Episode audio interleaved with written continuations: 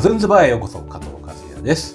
この番組では他ではあまり聞かないようなお話をしていきたいと思います、えーさて今回第136回のゲストは、えー衣装スタイリスト衣装デザイナーのせい翔子さんです。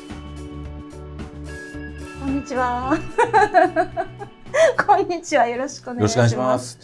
いきなり始めてしまいましたけど。はい、お願い。えーよろしくお願いします。フェイさんとはね、なん7、8年ぐらい前ですかね、フルフルズのミュージックビデオのね、はい。現場でご一緒させていただいて、はい。いやー、まあ、その時もね、なんですかね、ちょっとパンキッシュないでたちで、合ってますかね、言葉。まあ、面白い人だな、まあ、衣装、ね、メンバーだ、ダンサーのね、左っていうダンスチームの衣装を作ってもらったんですよね、その時はね。はい、そうです。とても素敵なお仕事をされているというされてるなと思って、はいあのもうそれも1年2年ぐらい前から出演オファーしてて、はい。まあ、やっと今回実現したっていう感じですね。はい。はいありがとうございます。はいはいいやもうせいさんのあのキャリアはすごくてですねもうなんかちょっと今日プロフィールプリントしてきたらものすごい数になってきちゃったんですけど まあちょっと読むだけでも、まあ、ミュージックビデオで安室奈美恵さん AKB48 も何本も、えー SKE もやったり HKT も乃木坂も欅坂も AB 中もシャチホコもなんかやったりアブリル・ラビンやったり。ね、ビスやったり、関ジャニやったり、カナブーンやったり、まあ、幅広いですね。土屋アンナ、ファン、ファンモン？ラットインプス？いやいやいや、もう読み切れないですね。ね CM も雑誌も。ね、数々はございますけど。どうでしょう？はい。世界の聖書校。いやいや、違う。今は渋谷区の青春。はい。はい。まあ、そんなせいさんのね、まあ、なんで、まあ、今日まで至ったかみたいなところから、えーお話を伺えればなと思うんですけど。はいはいわかりました。まあどこの辺から聞きましょうかね。その生まれは西の方なんですか？生まれたのは大阪のは大正区の大正病院っていうところで生まれました。細かい情報。えー、まあ大大、まあ、土地勘ないんでわかんないですけどね。大正区。まあ真ん中辺ですかね。でも区だから。なんか私も全然わからなかったのでいつでしたか？10年ぐらい前に行ってみたんですよそのあ大正生まれた病院を。はいあ行ってみたんですよもうずっと気になってて、はい。それ聞いてたんですね。親から大正区の大正病院に生まれたんだよと。そうですはい。でなんかずっとそれ気になってたのであの本当に大正病院にはい行ってはい外観見て帰ってきました。そのためだけに？あ そう。行ったんですか？とそのためだけに。いいなんかずっともう幼稚園ぐらいから私どこで生まれたんだろうみたいな。なんで人間やってるんだろうみたいな感じだったんですよ。。はいはい。で生まれた実感とかが全然なくて、まあみんな記憶ないですけどね。そうそうでしょ、はい。で本当にどこで生まれたのかを見てみなきゃみたいな衝動にずっと駆られてたので、その大正病院に行き着いた時はまあなんかちょっとあ本当にここで存在したんだなみたいな感じで思いました。なるほど。そのだから生まれた場所があるってことは自分が生まれたっていう実感につながったっていうことねちょっとつながりました。なんか違和感でしたけど、うんものすごく。まあ、実在してんだな、みたいな。うん嘘じゃなかったんですそうね。です。そうです、そうです。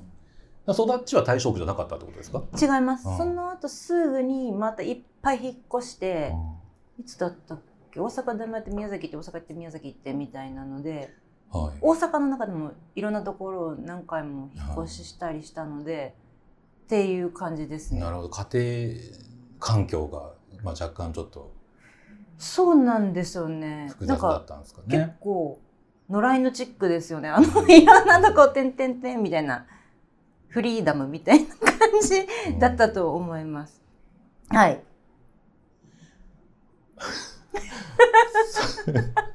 まあちょっと前ね聞いちゃったんでねあれなんですなんか聞き、逆に聞きにくくなっちゃったんですけどね。えー、面白いごご兄弟もいらっしゃったんでしたっけ？はい、います、います。はいはい元気だと思います。元気だといいなと思います。なるほど。うんでまあじゃあ時間はちょっと進めますけど、はい。親元を離れたといいますか、まあ、どっち最終的にはどっちのご両親の方にいたんですかね。一緒に高校を卒業するまでは普通に暮らしてて、はい、父方母方とか。そう離婚もせずに一緒に暮らしてて、うですか。校を出てすぐ一人暮らしをはい。始めましたね。はい。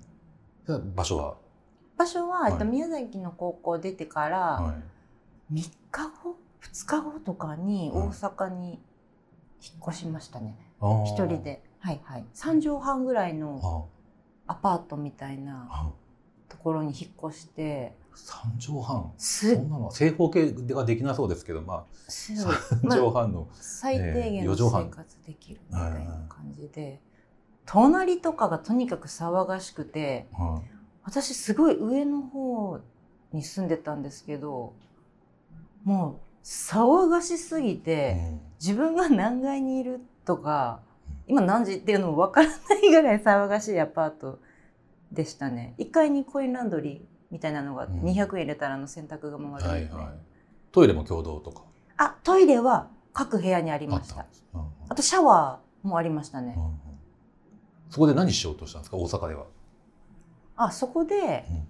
一応高校出て親と学校の先生が決めた短大みたいなところにまあ入学することになったんですよ。はいでそれで3ヶ月2ヶ月ぐらいですぐ辞めちゃったんですよね。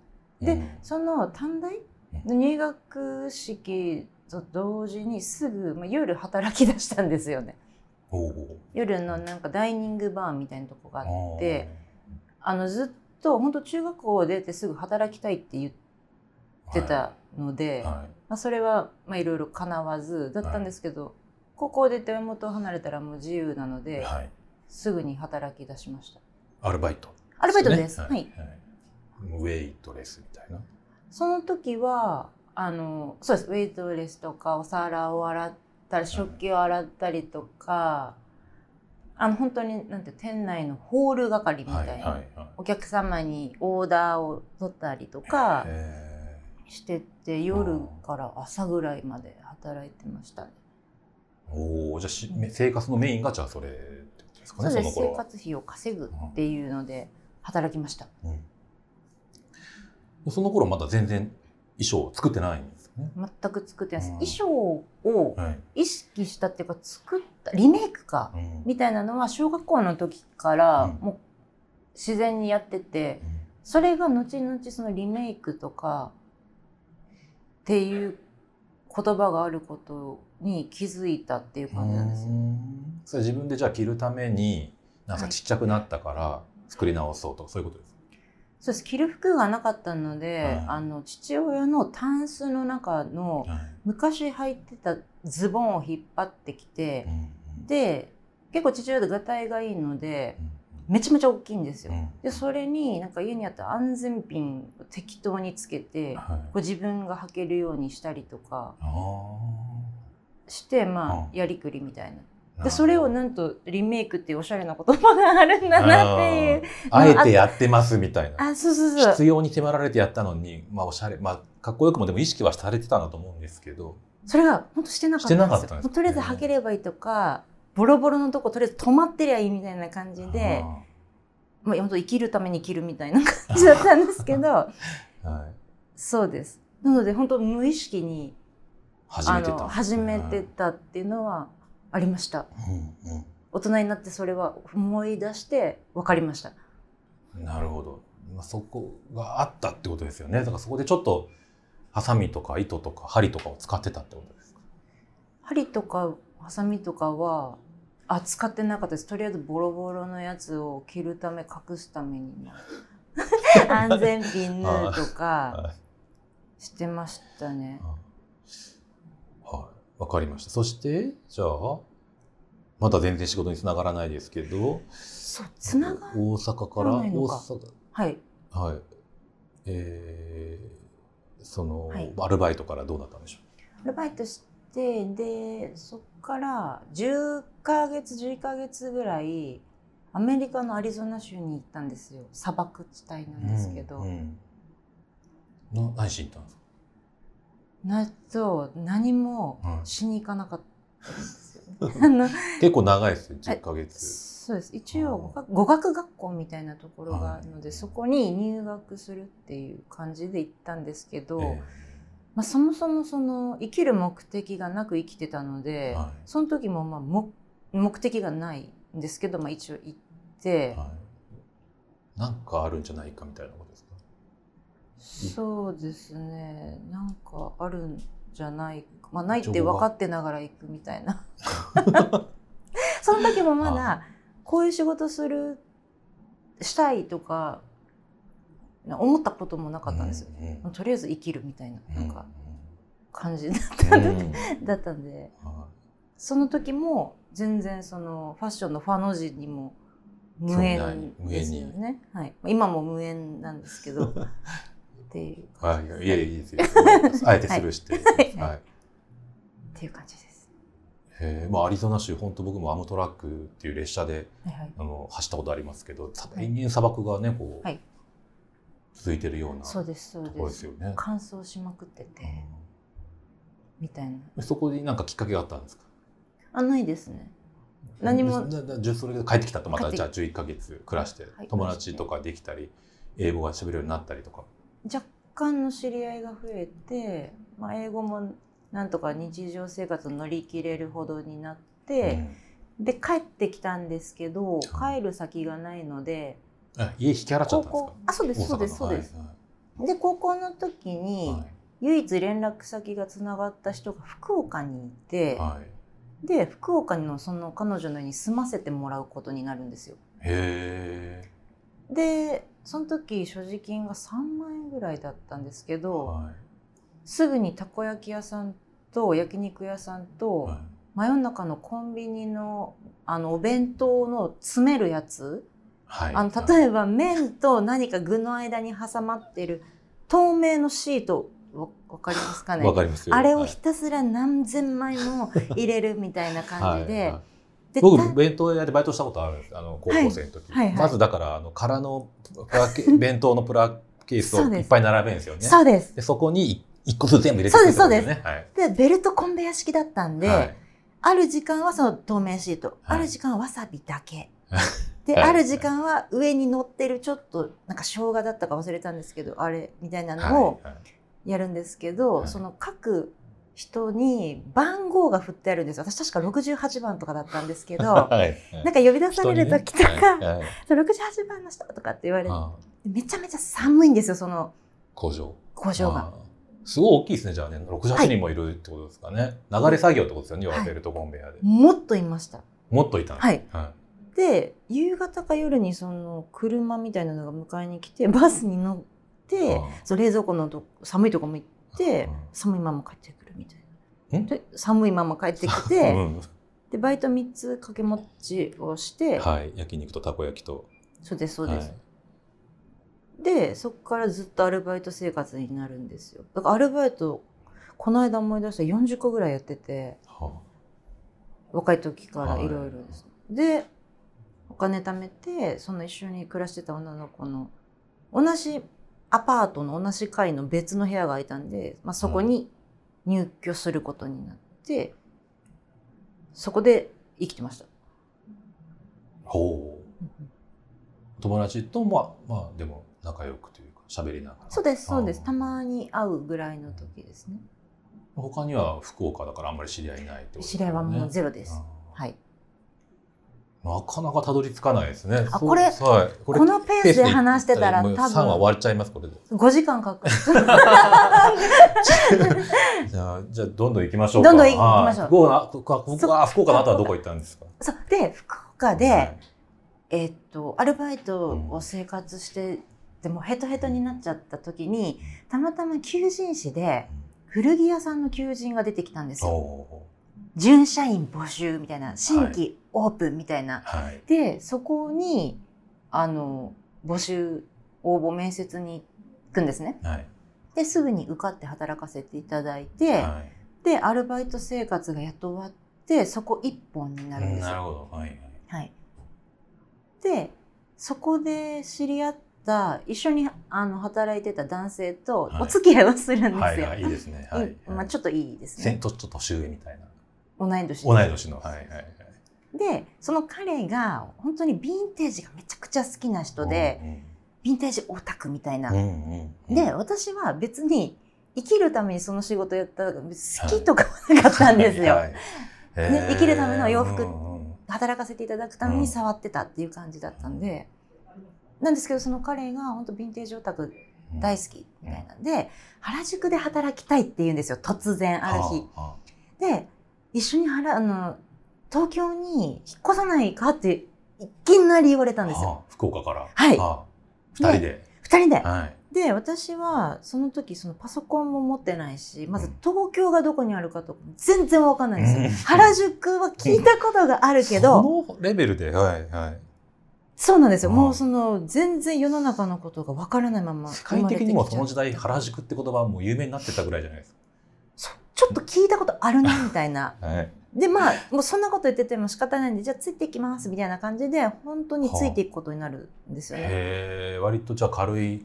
軽いです。はいわかりましたみたいな。へでついてきえて、うんで最初練馬区のアパート線路の目の前にだったんですけど、はい。で暮らし始めるんですよ。はい電車が来るとじゃあ、ガチャガチャガチャガチャ。もうもう本当何も聞こえないです。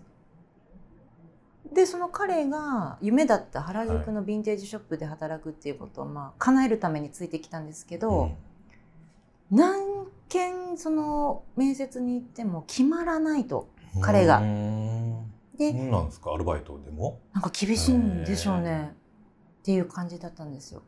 で結局彼はその夢を諦めて、あの全然違うお仕事をするんですよね、うん肉体労働みたいななんか感じのうん大変なまあ、くらまあ、生きなきゃいけないんでね。はお仕事についい。て、はいで私はその原宿に来た2日後原宿に来たじゃん東京に来た東京に来た2日後に原宿にあった古着屋さんの面接で受かってあでもすぐに働き出すことになっちゃったんですよ。はいできっとまあ彼からしたらあんまりいい気分じゃないのかなと思う。ねうんうんなんで俺だけって。そうそうです。ねはいで、まあ、すぐに別れることになっちゃうんですよ。何ヶ月ぐらいですか、東京？2ヶ月です。早い。早いですよね。で彼が出て行っうん。て彼が出てったんです。名義はどっちで借りたんですか？名義は彼だったんですけど、私に変えてへえ、めんどくさいことしたな。そうなんですよもうね 大変でしはた。いそうですよね。はいで、まあ、生きていかなきゃいけないっていうので、えその時のその古着屋さんの時給が確か750円とかだったんですよ。えうんうん。で彼がまだいたから良かったんですけど、いなくなったらこれ話違ってくるなってなって、うん出てきた理由がそもそも、ないんでねこっちからじゃないんで、っていうのと、まあ、ちょっとこれ生きていく上でアルバイトだけじゃ生きていけないってなって、はいはい、家賃払ってね。そうですあで就職するっていう想像したことがなくーて多分できないと思うんで私、うんっていうのもあって何か手に職をつけなきゃってなるんですよ。ああ、そこで思ったんですね。はいそこで思って、はい。である日の夜に、はい。その私が今生きてきた中で一番稼げる能力ってなんだろうって思ったら、あのあ洋服だなって思って、でまあ、スタイリングうん。うんとかデザインとかうん。だったらできるじゃんって思っちゃっうてん。何歳ですかそれ？23歳。23歳。ですかね、まあプロフェッショナル的な経験はないけど。ないですね。専門学校も出てないんですけど、でもちっちゃい時からやってきたやんってこう、うんうんうん。自分で思って。若さの強さ、うん。はい、これやったら食べれるやんってなんか思っちゃったんですよ。うんうん今思うと本当ちょっとびっくりするんですけうどん でそこからとりあえずそのできることを証明しなきゃいけないから、うん。と思い出しうて、ん。で友達とかをモデルにあとその時も夜とかバイトしてたんで、その夜のバイト先にいた可愛い子にモデルお願いしうん。て、で当時ミクシーってあったんですけど、はいはいミクシーその時代ですね。はい。でカメラマンさん募集ありましたよね。あーなんか作品撮り募集みたいな。はい。まあはいやってましたと思います、はい、コミュコミュコミュコミュニティみたいな。はい。でそこでカメラマンさんにご連絡を取らせていただいてその自分がスタイリングしたお友達をとかメイクさんをそこでまあ紹介していただいたりして、で一冊のアルバムみたいなのを作ったんですよ。へえそう一回の作品撮り。何違います。もう何十回も重ねて分厚い本当にアルバム写真集みたいなの衣装もじゃあ作り続けて。作ったりはい。リメイクしたはい。りありもの全然ありものを組み合わせたり。してっていうのでその作品集みたいなものが出来上がるんですよね。はい、ポートフォリオですね、ポートフォリオです。だから朝から夕方までそれを作って夜はバイトして朝方ちょっと寝てみたいな感じをひたすら1年ぐらい繰り返すんですよ。おーすごいじゃないですか。はい、ちょっとまだまだ聞きたいところなんですけど、はい。はい。はい。ちょっとお時間が来たので、はい。次回に続きたいと思います。はい、すいません